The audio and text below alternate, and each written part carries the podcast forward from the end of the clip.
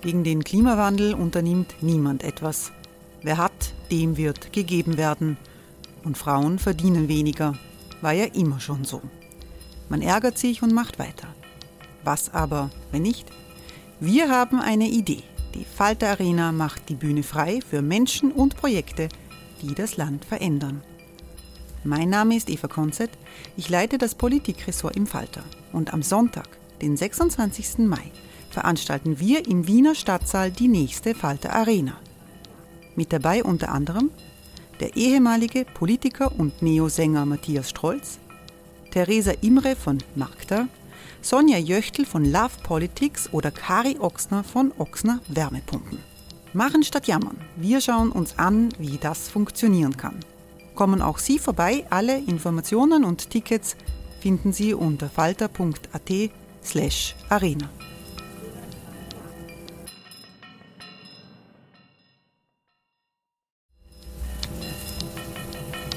slash arena. Falter-Podcasts werden durch Werbung unterstützt.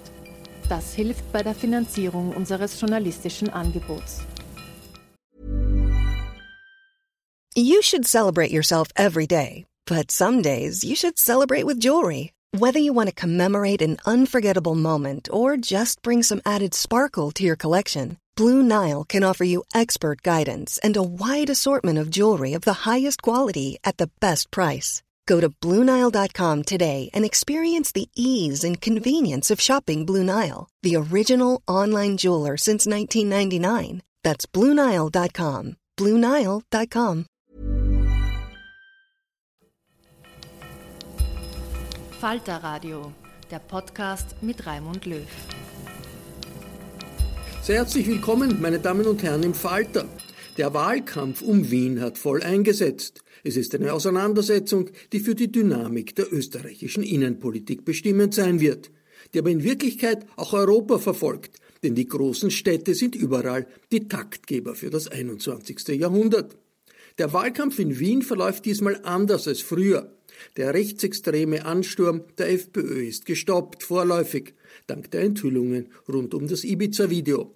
Aber Ausländerfeindlichkeit und nationalistische Demagogie sind nicht verschwunden. Wie tun sich die Parteien einer rot-grünen Stadtregierung, wenn das Land von türkis-grün regiert wird? Was bleibt von der Tradition des roten Wien, auf die viele so stolz sind in dieser Stadt? Mit diesen und noch vielen anderen Fragen konfrontieren wir diese Woche Spitzenkandidaten und Spitzenpolitiker der Wiener Stadtparteien. Jeden Tag kommt im Falterradio ein anderer Politiker zu Wort. Die Fragen stelle ich gemeinsam mit Nina Horacek und unser erster Gesprächspartner ist der sozialdemokratische Bürgermeister Michael Ludwig. Ich begrüße Bürgermeister Michael Ludwig bei uns im Falterstudio. Sie sind seit zwei Jahren Bürgermeister von Wien. Sie waren davor zehn Jahre Wohnbaustadtrat. Sie sind ein sehr mächtiger Mann in der österreichischen Sozialdemokratie. Manche sagen derzeit der mächtigste. Und wir freuen uns sehr, dass wir heute über die Wahl reden dürfen. Danke für die Einladung. Fangen wir gleich mal mit dem aktuellen Thema an. Wie groß ist die Corona-Gefahr in Wien? Ja, die Corona-Krise umfasst äh, ganz Europa, vor allem die urbanen Räume. Wir sehen das auch in anderen Ländern, dass sich die Zahlen insgesamt äh, steigern. Auch in Wien, so wie in vielen anderen äh, Städten, auch in Österreich. Und äh, als Bürgermeister nehme ich diese Entwicklung sehr ernst. Auf der anderen Seite bin ich stolz, Bürgermeister einer Stadt zu sein, wo es ein sehr stabiles, öffentlich finanziertes Gesundheitswesen gibt. Und die Zahlen der Infizierten, die spitalsauffällig sind, sind relativ stabil, insbesondere die Zahl jener, die auf einer Intensivstation liegen. Und wir haben durch eine sehr umfassende Teststrategie auch Infizierte jetzt gefunden, die keine Symptome haben. Und äh, von daher ist es wichtig, immer deutlich zu machen, um welche Art von Infizierten es sich handelt. Und das ist auch der Grund, dass wir hier die Teststrategie weiter so aufrechterhalten, aber trotzdem äh, auch in Relation setzen zu den tatsächlich Schwersterkrankten. Jetzt mehren sich aber Berichte von Menschen, die tagelang auf ein Testergebnis warten. Was läuft da schief? Also wir testen sehr intensiv, sehr viel, qualitativ, aber auch quantitativ. Das heißt, es kommen die bestehenden Strukturen sehr stark an die Kapazitätsgrenzen heran. Das ist auch der Grund, dass ich derzeit auch ein Personalpaket schnüre für jene Organisationen, die in diesem Bereich äh, tätig sind, um das Personal aufzustocken. Äh, aber richtig ist, dass wir sehr viele Menschen... Wie viele Leuten reden wir da bei diesem Paket? Naja, schon um wenn ich alles zusammenrechne, werden es schon so an die mindestens 200, 250 Personen sein in der Größenordnung.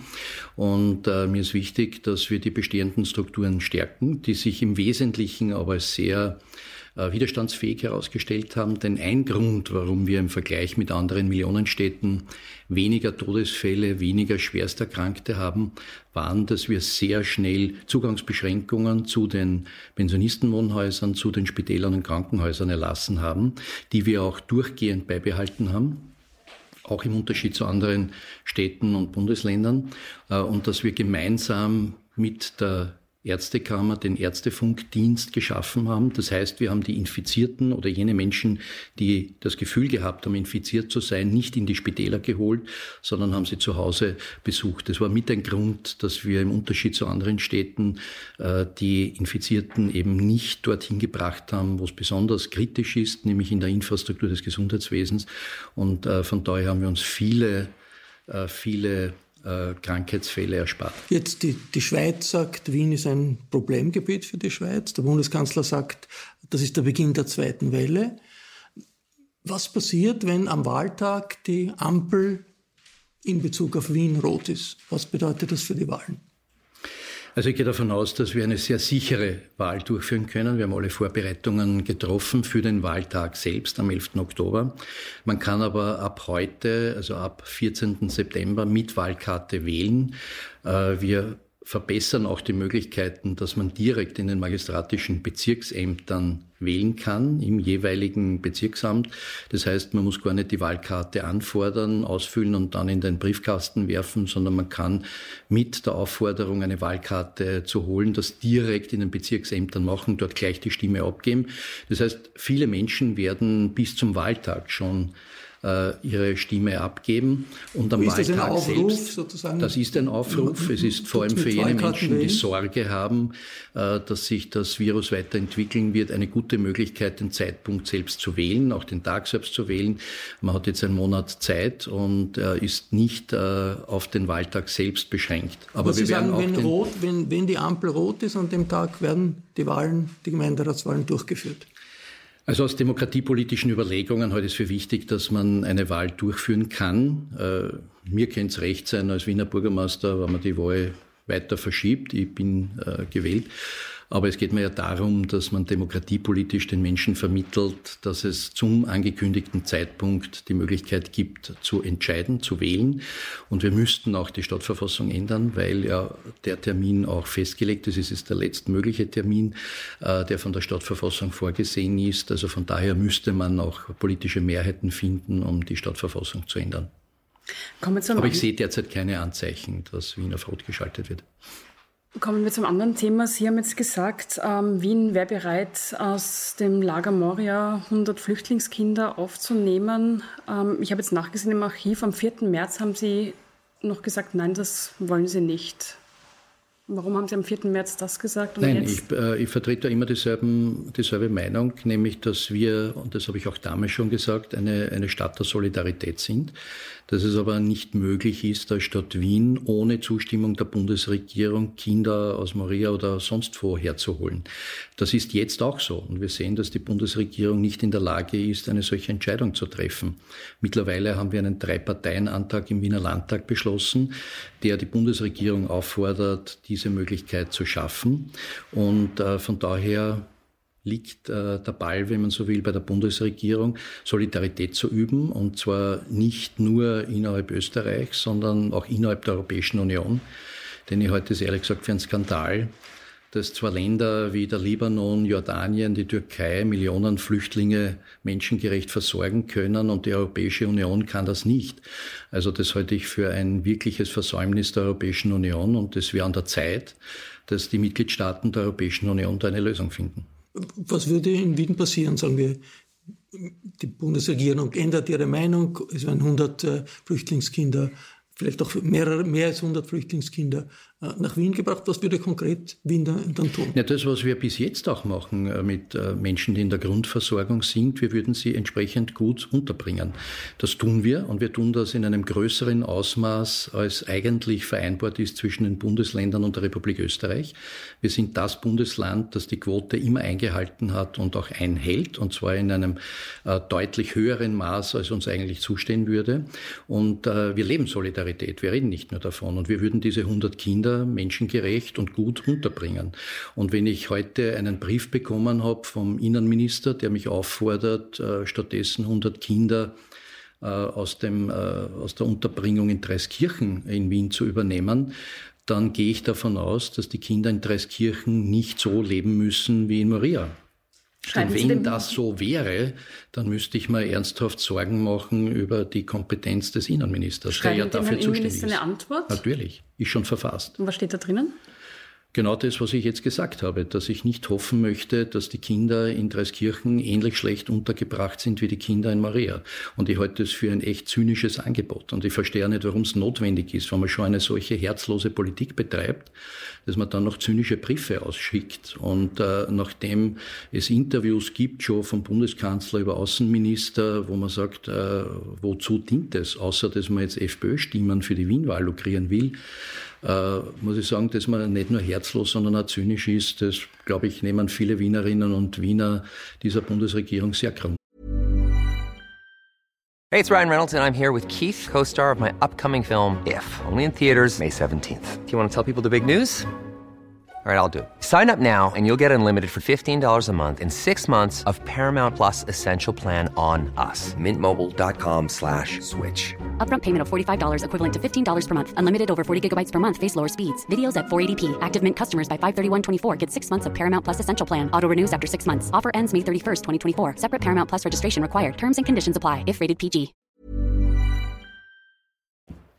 Herr Bürgermeister, Wien ist eine Stadt mit einer multikulturellen Realität. Das ist die Wirklichkeit. Äh, jeder zweite Wiener, jede zweite Wienerin hat Migrationshintergrund. Aber viele migrantische Jugendliche fühlen sich ausgeschlossen von den Entscheidungsprozessen und fühlen irgendwie, die Stadt vermittelt ihnen, wir können nicht wirklich dazu. Ähm, jetzt haben wir Elisa Erkurt, die Journalistin, die ein Buch über äh, die Schulen und das Bildungswesen geschrieben hat, Generation Haram äh, gefragt, ob sich eigentlich diese migrantischen Jugendlichen, mit denen sie viel zu tun hat, interessieren für die Wiener Wahlen. Und sie hat uns Folgendes gesagt. Viele von ihnen haben ja nicht die Staatsbürgerschaft, das ist übrigens auch ein Thema. Ähm, wieso können die nicht wählen? Ja, sie sind hier geboren, aufgewachsen, wohnen in Wien und sie können nicht wählen, weil ihre Eltern vielleicht nicht genug Geld haben für die Staatsbürgerschaft oder nicht das Wissen. Dafür werden dann diese Jugendlichen bestraft. Und auf der anderen Seite fühlen sie sich nicht repräsentiert von den Politikerinnen und Politikern. Ähm, weil die selber keinen Migrationshintergrund haben und ihre Lebenswelt nicht kennen und auf der anderen Seite, weil inhaltlich nichts für, also kaum etwas für Migrantinnen und Migranten rausspringt. Aber sollten sie sich nicht interessieren und auch engagieren? Es geht ja doch auch um ihr Leben. Richtig, aber dafür muss man quasi angesprochen werden. Man muss das Gefühl haben, dass sich wirklich was ändert mit ihrer Stimme. Und sie sehen nur, dass eine Generation nach der anderen von Migrantinnen in Österreich den Aufstieg nicht schafft. Wenn die Spitzenkandidaten hier jetzt äh, im Falter, in der Falter Elefantenrunde sitzen, was wären die wichtigsten Fragen dieser migrantischen Jugendlichen an die Spitzenkandidaten der Parteien? Fragen zur Wohnpolitik, Arbeitsmarktpolitik und Bildungspolitik. Wieso sind für uns nur bestimmte Bezirke vorgesehen? Ähm, wieso sind für uns nur bestimmte Jobs vorgesehen? Wir wissen, Migrantinnen ähm, arbeiten überproportional oft in schlecht bezahlten Jobs. Und wieso ist die Schule für bürgerliche Kinder ausgelegt und nicht für uns? Was würden Sie als Wiener Bürgermeister diesen Jugendlichen mit Migrationshintergrund, von denen viele hier geboren sind, aber die nicht wählen dürfen, weil sie ähm, keinen österreichischen Pass haben, was würden die, Sie denen sagen, die das Gefühl haben, die Politik interessiert sich eh nicht für uns? Also die Jugendlichen mit Migrationshintergrund als einheitliche Gruppe gibt es nicht. Und wenn man so wie ich viel in der Stadt unterwegs ist und auch Kontakt hat mit vielen jungen Menschen, wird man sehen, dass das so wie auch bei den anderen Jugendlichen sehr stark ausdifferenziert ist. Äh, man darf nicht übersehen, wir sind eine internationale Stadt, da haben Sie völlig recht. Wir haben 40 äh, internationale Organisationen, 200 äh, Headquarters von internationalen Großkonzernen. Wir haben sehr viele Menschen aus anderen Ländern, die in hochbezahlten Jobs tätig sind. Das gilt auch das gilt auch für ihre Kinder. Und dann gibt es, ja, das ist richtig, auch Zuwandererfamilien, die kombiniert auch mit sozialen Herausforderungen also wenn Sie zum Beispiel auch als Flüchtlinge zu uns kommen, auch einen Unterstützungsbedarf haben. Wir waren immer der Meinung, dass äh, das Erlernen der deutschen Sprache ein wichtiger Schlüssel ist, um am Arbeitsmarkt, aber auch in der Gesellschaft reüssieren zu können. Und ich kann mich noch gut erinnern, ich habe mein Berufsleben begonnen in einer Erwachsenenbildungseinrichtung und wir haben schon in den 80er Jahren begonnen, Deutschkurse anzubieten, gerade für Menschen mit Migrationshintergrund. Das ist keine neue Herausforderung und wird immer eine Herausforderung darstellen. Das wird kein Prozess sein, der abgeschlossen sein wird weil auch immer wieder neue Familien, neue Menschen zu uns kommen. Das heißt, äh, man wird sich immer wieder damit beschäftigen müssen. Und ich vergleiche das immer mit einem äh, Buch von Camus, der geschrieben hat, äh, man muss sich süße Fuß als glücklichen Menschen vorstellen. Und das ist in der Integrationsarbeit so. Man wird nicht glauben, dass man ein Ziel erreichen wird. Es wird immer wieder eine neue Herausforderung darstellen. Es ist aber auch viel gelungen. Es gibt auch viele, die ihren sozialen Aufstieg gemacht haben. Und weil gesagt worden ist, die jungen Menschen finden sich nicht wieder in den politischen Parteien, weil es da zu wenige Mandatarinnen und Mandatare gibt, die Migrationshintergrund haben. Also für die Sozialdemokratie kann ich das nicht bestätigen.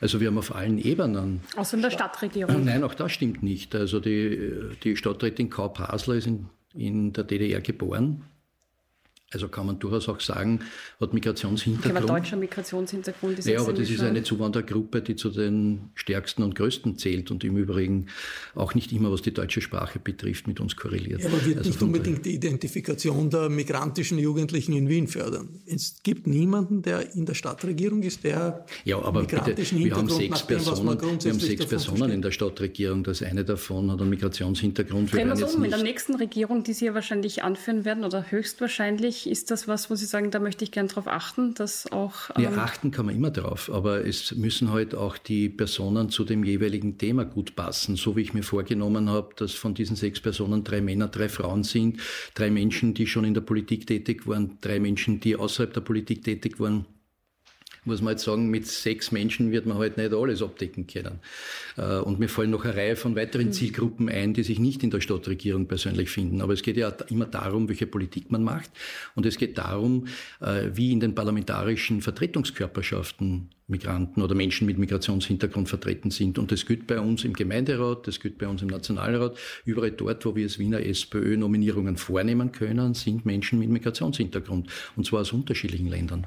Jetzt haben wir ähm, die Situation in Wien, dass sehr, sehr viele Menschen hier leben, ähm, aber nicht wählen dürfen. Es sind in Rudolfsheim fünf Haus, glaube ich, sogar jeder Zweite mittlerweile, der nicht zur Wahl gehen kann. Ist das nicht demokratiepolitisch auch ein großes Problem? Dass so viele Leute hier sagen, ihre politischen Repräsentanten nicht wählen können? Ja, Wahlen ist ein wichtiges Element in einer Demokratie, aber nicht das alleinige. Und äh, ich habe einen Satz von Bruno Kreisky immer für sehr richtig gehalten, nämlich die Forderung, alle Lebensbereiche mit Demokratie zu durchfluten. Das gilt äh, für die Möglichkeit zu wählen. Das gilt aber auch für die Möglichkeit, im Schul- und Bildungsbereich mitzubestimmen, in der Arbeitswelt mitzubestimmen. Also von daher gibt es ja mehr Möglichkeiten, als nur eine, eine Stimme abzugeben. Wir haben aber als SPÖ auf Bundesebene Anträge eingebracht im Jahr 2003, mhm. dass es auch ein Wahlrecht gibt auf Bezirksvertretungsebene für Drittstaatsangehörige. Für EU-Bürger gibt es das ja mhm. schon. Also die können ja auf Bezirksebene aber nicht, entscheiden. Nicht die Bürgermeister nicht. nicht. Das ist richtig. Äh, genauer gesagt nicht die gesetzgebenden Körperschaften, weil ja Wien Bundesland und Gemeinde ist. Und äh, von daher ist überall dort, wo Gesetze zu bestimmen sind, die bisherigen gegen Spielregeln an die Staatsbürgerschaft gebunden. Aber das sind Hunderttausende Menschen, die wohnen hier, die arbeiten hier, die zahlen Steuer, aber sie können nicht wählen. Das können ist richtig. Bürgermeister nicht wählen. Aber ich habe erst vor was wenigen wollen, Tagen, ich habe erst vor wenigen Tagen viele Menschen begrüßt im Festsaal des Wiener Rathauses. Corona bedingt weniger als sonst. Aber das ist vom Coronavirus abhängig gewesen, die die, österreichische Staatsbürgerschaft übernommen haben und in Wien leben, arbeiten, studieren, was auch immer. Also es gibt ja Menschen, die durchaus bereit sind, die österreichische Staatsbürgerschaft anzunehmen. Das scheitert aber oft auch am finanziellen. Das kostet doch einige tausend Euro. Ähm, Wäre das eine Möglichkeit, dass man es einfach günstiger macht oder soll das ja, so also teuer alles, bleiben? Was, also was solche administrativen Probleme betrifft, sollte man natürlich reduzieren. Das ist überhaupt keine Frage. Aber im Gespräch mit vielen Menschen mit Migrationshintergrund, auch jene, die mich interviewt haben für Zeitungen, die in diesem Bereich besonders tätig sind, stellt sich heraus, dass es nicht primär die finanzielle Hürde ist und auch nicht primär äh, der bürokratische Aufwand, sondern dass es andere Gründe gibt, die meistens auch im ursprünglichen Heimatland liegen, dass man die, die ursprüngliche Staatsbürgerschaft nicht aufgeben will, aus welchen Gründen auch immer, das verstehe ich auch, äh, aber man muss sie dann in letzter Konsequenz, solange diese gesetzlichen Bestimmungen existieren, muss man sie dann entscheiden. Werden Sie eigentlich politisch für eine Doppelstaatsbürgerschaft? Ja, begründet, aber nicht generell. Also für die Opernsängerin aber nicht weil man in der Türkei ähm, das Kunststück Nein, das erben hat mag. nichts mit Opernsängerin und türkischen äh, Gastarbeiter zu tun, sondern es muss einen triftigen Grund geben, warum das so ist, aber nicht generell. Herr Bürgermeister, die SPÖ ist stolz auf die Tradition des Roten Wien, 100 Jahre jetzt, aber immer die, diese Ideen des Roten Wien haben immer ein bisschen verstaubt gewirkt in, in, in der modernen Zeit, der Zeit der Digitalisierung, wodurch über Konkurrenz und, und, und, und so äh, Modernität gekommen ist. Jetzt gibt es ein Comeback des Staates im Zusammenhang mit äh, äh, Corona. Ist das für Sie ein bisschen eine, ein Aufgreifen von dieser Traditionen des Roten Wien, von denen man längere Zeit nicht so wahnsinnig viel gehört hat? Ungern, aber doch muss ich Sie in einem Punkt korrigieren, Herr Löw. Äh, 100 Jahre Rotes Wien hat es leider deshalb nicht gegeben, weil zwei brutale Faschismen diese Erfolgsgeschichte unterbrochen haben. Ich, ich, muss mich okay. da selber auch immer korrigieren, weil ich mache diesen äh, Fehler auch oft. Aber man sollte nie vergessen, was es bedeutet hat, äh, wenn die SPÖ verdrängt worden ist äh, aus Wien. Einer meiner Amtsvorgänger, äh, Seitz, äh, wurde im Rathaus im Februar 34 aus politischen Gründen verhaftet. Und für mich ist das äh, neue Wien, wie sich die Sozialdemokratie in der Ersten Republik immer genannt, selbst genannt hat. Die haben nie vom roten Wien gesprochen, sondern immer vom neuen Wien, äh, war das nie verstaubt. Äh, auch wenn es richtig ist, manchmal muss man die Leistungen des Roten Wien der Ersten Republik immer wieder in Erinnerung rufen. Und ich kann mich erinnern, das war auch bei uns notwendig. Äh, der erste große Schub, wo man sich intensiv damit beschäftigt hat, war, kann ich mich noch genau erinnern, 1981. Das war eine Ausstellung in der Koppreiter-Remise in Meidling aus Anlass des 70. Geburtstages von Bruno Kreisky, wo man die Leistungen politischen, die wirtschaftlichen Leistungen im Bau der Gemeindewohnhausanlagen, über die Unterstützung für Kinder und Familien äh, bis hin auch zur Volksbildung dargestellt hat. Und da hat es das erste Mal auch so von Historikern befeuert, aber auch von Künstlerinnen und Künstlern mitgetragen, einen, einen Stolz gegeben auf dieses Rote Wien der Ersten Republik. Und von daher ist ja etwas aus der Ersten Republik für mich bis heute wichtig, nämlich die Vision zu verbinden mit einer pragmatischen Politik. Das ist in der Ersten Republik gegründet, gegründet worden, diese Kombination, auch im Unterschied zu anderen revolutionären Bewegungen, die es in der Zeit gegeben hat, wie man äh, auch an dem Titelbild gut erkennen kann. Da sind wir in Wien immer einen sehr revolutionären Weg, aber einen demokratischen Weg gegangen. Und diese Vision immer zu verbinden mit pragmatischen politischen Entscheidungen ist etwas, was mir sehr sympathisch ist und was ich auch jetzt versuche. Starker öffentlicher Sektor, starker staatlicher Einfluss auf die Wirtschaft ist natürlich immer verbunden mit den Gefahren von Misswirtschaft, von Bremse bei der Innovation. Sehen Sie diese Gefahr jetzt auch, weil es dieses Comeback des Staates gibt? Muss man nicht ein bisschen im Hinterkopf haben? Ja, aber staatlicher Einfluss auf die Wirtschaft hat sich oft auch, hat oft auch zu einer Sackgasse geführt. Ja, ich bin ja auch nicht für eine Verstaatlichung der gesamten Wirtschaft. Wofür ich eintrete, ist, dass wir die kommunalen Dienstleistungen, die in Wien sehr gut funktionieren, nicht privatisieren. Und gerade jetzt in dieser Corona-Krise hat sich ja gezeigt, dass das öffentlich finanzierte Gesundheitswesen eine Voraussetzung war, dass wir verhindert haben, dass es viele Schwersterkrankte und Todesfälle gibt. Dass alle Menschen, die sich infiziert haben, auch hervorragend pflegerisch und medizinisch betreut werden. Und das ist keine Selbstverständlichkeit. Und das ist deshalb, weil es gelungen ist, dieses öffentlich finanzierte Gesundheitswesen mit hochqualitativen und engagierten Mitarbeiterinnen und Mitarbeitern zu erhalten. Bleiben wir vielleicht kurz bei der staatlichen Beteiligung. Ähm, Sie haben ja im Zuge der Corona-Krise auch angekündigt, eine Beteiligungs-GmbH, ich glaube Stolz auf Wien, weil ich es mir richtig gemerkt habe. Das war im April die Ankündigung. Was ist mit der dann passiert? Ich habe jetzt versucht nachzulesen, ich habe nichts gefunden. Ja, werden wir diese Woche präsentieren, die ersten Firmen, die diese Unterstützung in Anspruch nehmen. Und äh, wir haben uns da selber beschränkt als Stadt. Also wir wollen ja diese Betriebe, diese privaten Betriebe nicht kommunalisieren. Wir haben uns selber beschränkt auf 20 Prozent. Ja. Und, Und äh, wir, bieten, wir bieten auch innerhalb äh, von sieben Jahren den Rückkauf der Anteile auch wieder an. Aber wer, ist, wer, sind denn die Ersten? Ja, das, das werden wir diese Woche, geben? Naja, die Woche hat ja schon begonnen. Das werden wir diese Woche präsentieren und äh, das mache ich gemeinsam mit dem Wirtschaftsstandort Hanke, den ich auch ersucht habe, äh, diesen äh, Fonds auch entsprechend und Dann frage ich Sie was anderes. Ähm, Ihr Koalitionspartner, die Grünen, wollen ähm, eine 35-Stunden-Woche für ähm, Bedienstete der Stadt Wien bei vollem Lohnausgleich. Ist das was, was sich im rot-grünen Koalitionsprogramm nach der Wahl finden wird? Sind Sie da dabei? Nee, das wird man erst sehen, ob ich dabei bin. Das wird von den Mehrheitsverhältnissen abhängig sein. Ja, und nicht ganz äh, unwahrscheinlich. Ob es nicht, äh, nicht, gelingt, anderen Parteien eine Mehrheit jenseits der SPÖ zu schaffen. Okay, aber die anderen Parteien haben eher schon abgewunken. Aber naja, wie da, da bin ich, auch, da bin ich, da bin ich auch immer ein bisschen vorsichtig, weil ich kann mich noch gut erinnern, am Abend der Nationalratswahl, wie ein hochrangiger grüner Funktionär gesagt hat, mit dieser türkisen Schnöseltruppe wird es mit uns keine Regierung geben. Äh, dieser wissen, hochrangige so äh, grüner Funktionär ist heute der Vizekanzler eben dieser mhm. Regierung. Ja, eben, weil Sie das so richtig sagen, äh, bin ich da auch sehr vorsichtig, Aber 35 äh, was diese Aussagen Stunden? betrifft. Ja, ja oder nein? Arbeitszeitverkürzung wird immer ein Thema sein und ich bin sehr dafür, dass man das gerade auch in der jetzigen Zeit äh, auch andenkt, aber immer noch Maßgabe der wirtschaftlichen Möglichkeiten. Das gilt aber nicht nur für die Stadt Wien, gilt auch für die privaten Unternehmen und ich bin sehr dafür, dass das die Sozialpartner ausverhandeln und dass das nicht politisch festgelegt wird. Und im Übrigen will ich nur darauf verweisen, dass wir erst vor wenigen Wochen ein sehr umfassendes Personalpaket beschlossen haben, Rot-Grün, ein Meilenstein in, in der Personalentwicklung. Und von daher wundert es mich ein bisschen, dass man einige Wochen, nachdem man dieses Personalpaket geschnürt und beschlossen hat, eine solche umfassende Forderung knapp vor der Wahl stellt. Es wundert mich, mich nicht, aber so mal wahnsinnig, weil ich das Gefühl habe, Rot-Grün holpert überhaupt schon ein bisschen durch die Gegend. Ähm, die Dynamik wirkt jetzt nicht so ähm, euphorisch wie zu Beginn. Es wirkt auch nicht so, als wäre das jetzt ihre absolute Lieblingswunschkoalition. So diese Fragen, wie wird es nach der Wahl weitergehen? Ist das was, was Sie wieder anstreben? Also wir haben eine sehr gut funktionierende Koalition gelebt. Dass es jetzt Richtung Wahltermin holpert, hängt ein bisschen auch damit zusammen, dass es einen starken Aktionismus mancher Politikerinnen und Politiker gibt, um noch knapp vor dem Wahltermin Dinge umzusetzen. Äh, ich bin ich da eher an, Sie dafür, auf die Frau Vizebürgermeisterin an? Gibt mehrere Personen, die sich da jetzt in der Öffentlichkeit rühren, aber ich tue das nicht überbewerten. Ich glaube, es ist wichtig, dass wir gerade jetzt während der Corona-Krise und den wirtschaftlichen Auswirkungen auch am Arbeitsmarkt Stabilität signalisieren.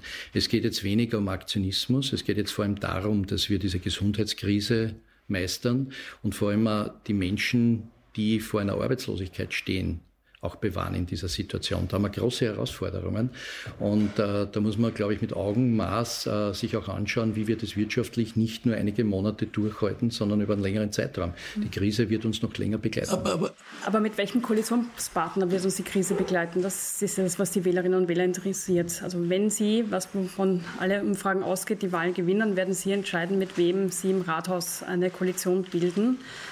Was wollen Sie? Was streben Sie an? Das fragen viele Wählerinnen also, und Wähler. Also das, was mich am meisten interessiert, ist, wie entscheiden die Wienerinnen und Wiener. Niemand weiß, wie am 11. Oktober oder genauer gesagt einige Tage später, durch die vielen Wahlkarten, die es geben wird, wird das Ergebnis ja erst später feststehen, was die Wienerinnen und Wiener entscheiden. Und für mich sind ja nicht Meinungsumfragen wichtig, ja, sondern aber was Sie wollen, streben Sie eine neue Auflage von Rot-Grün Eine möglichst starke Sozialdemokratie, weil ich überzeugt bin, dass das der Garant dafür ist, dass wir einen sehr erfolgreichen Weg weitergehen. Wenn jemand Ihnen die Stimme gibt, weil er findet, Rot-Grün hat gut funktioniert, können Sie dieser Person garantieren, dass er nicht nach dem 11. Oktober, am 12. Oktober oder eine Woche später aufwachen wird mit einem Vizebürgermeister Blümel in Wien? Na, ich würde sagen, wenn er nicht äh, SPÖ und Michael Ludwig wählt, kann sein, dass er vielleicht erst recht aufwacht mit einem Bürgermeister Blümel oder mit einer Bürgermeisterin Hebein. Jetzt sind Sie mir aber ausgewichen. Nein, gar nicht. Wir haben gerade vorhin gemeinsam festgestellt, und es war sogar Ihre Terminologie, dass äh, nirgendwann mehr Sie haben gesagt gelogen, ich würde sagen vielleicht äh, die Wahrheit relativiert, wird als vor der Wahl. Also von daher würde ich all das, was jetzt vorher angekündigt wird, auch unter dem Gesichtspunkt, was vor der Nationalratswahl alles gesagt worden ist, und es liegt erst wenige Monate hinter uns, dass ich da sehr vorsichtig bin. Also da Aber würde Sie ich nicht allzu viel. einen Vizebürgermeister Blümel im Rathaus an Ihrer Seite nicht aus. Ich halte es deshalb für nicht sehr wahrscheinlich, äh, weil ich den Eindruck habe, dass sich der Bundesminister Blümel noch nicht wirklich entschieden hat, ob er in der Bundesregierung bleiben möchte. Ja, oder wenn er Vizebürgermeister wird, dann würde er wahrscheinlich ja, ich glaube aber Wien ist so wichtig, dass man sich generell entscheiden muss, was man möchte. Also ob man in der Kommunalpolitik tätig sein würde oder in der Bundesregierung. Und wir haben das schon so oft erlebt, äh, dass Bundespolitiker für den Wahlkampf kurz vorbeigeschaut haben und dann wieder in die Bundespolitik entschwirrt sind. Und schauen Sie sich jetzt die Plakate an, die in Wien hängen. Ich frage mich, gegen wen kandidiere ich da ja eigentlich? Da gibt es ja fast überhaupt niemanden mehr, der ernsthaft äh, ins Rathaus wechseln möchte. Da sehe ich nur Bundesminister, nicht einmal auf einer Liste irgendwas. Also ich finde, das ist eigentlich unehrlich den Wählerinnen und Wählern gegenüber. Aber man dazu sagen muss, die SPÖ kann ja gerade keinen Bundesminister plakatieren, weil sie keine hat. Also Nein, ich finde es auch für ehrlich, dass die plakatiert werden, die auch wirklich antreten und bereit sind, eine Funktion in der Stadt zu übernehmen und nicht sagen, okay, ich will vielleicht die Funktion, aber das ist mir zu minder. Also von daher finde ich das eine eigentümliche aber Einschätzung der Bedeutung der Stadt. Herr Bürgermeister, wenn man Ihnen so zuhört, man hat nicht das Gefühl, dass Ihnen Notgrün ein Herzensanliegen ist, wie das bei Ihrem Vorgänger schon der Fall war, der das, diese Weichen in diese Richtung gestellt hat. Na, ich habe Rot-Grün äh, auch als Bürgermeister geführt und äh, es war eine über lange Zeit sehr erfolgreiche und gut funktionierende Zusammenarbeit. Das klang jetzt auch noch nicht nach großer Liebe, aber wir nehmen es. Große Liebe. Also außer meiner Frau gibt es nicht viel, was ich an großer Liebe empfinde. Zum Abschluss, Herr Bürgermeister, wie schätzen Sie die Trends in Europa ein? Es sind ja die großen Städte immer Trendsetter im 21. Jahrhundert und äh, sind ganz zentral dafür, wie es überhaupt weitergeht, im Land und, und, ja, und auch in Europa. Äh, aus Ihrer Sicht dieser rechtsradikale Ansturm, den es gegeben hat in den letzten Jahren, ist der jetzt am Abklingen, ist er vorbei oder ist das nur ein, eine Momentaufnahme in Österreich, weil wir halt Ibiza gehabt haben und weil die FPÖ so geschwächt ist? Ist das nach wie vor für Sie die entscheidende Frage, wie dieser Ansturm von rechtspopulistischen, rechtsextremen Kräften abgewehrt wird, wie mit dem umgegangen wird auf europäischer Ebene? Es ist nach wie vor eine große Auseinandersetzung mit diesen rechtspopulistischen, rechtsextremen Parteien, die sich ja in unterschiedlicher Art und Weise darstellen.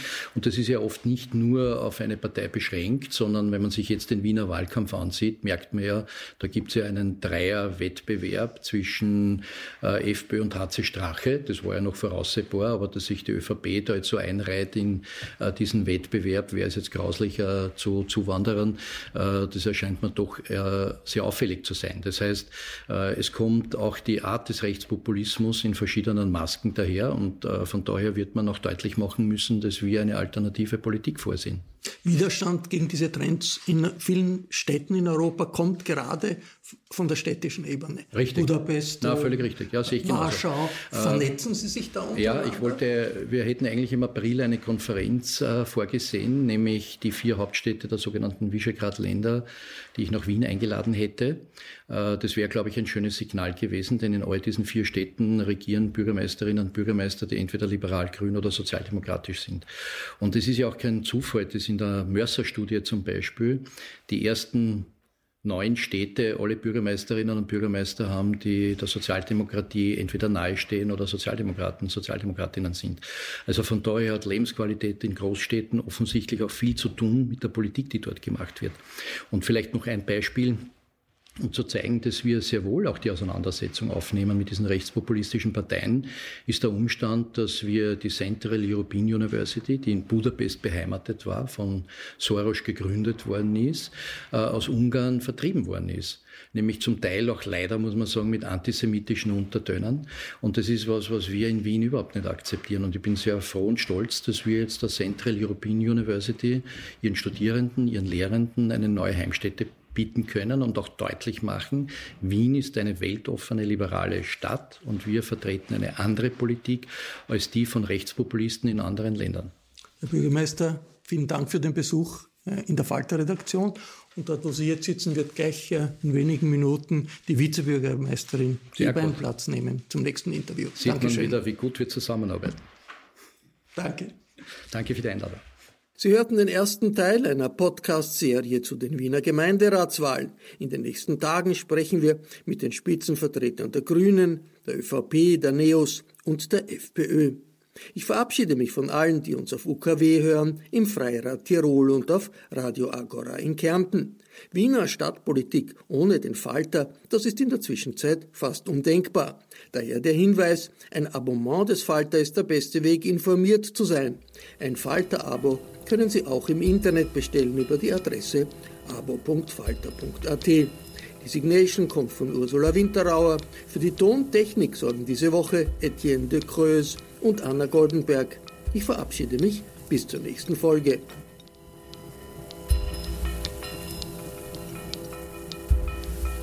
Sie hörten das Falterradio, den Podcast mit Raimund Löw.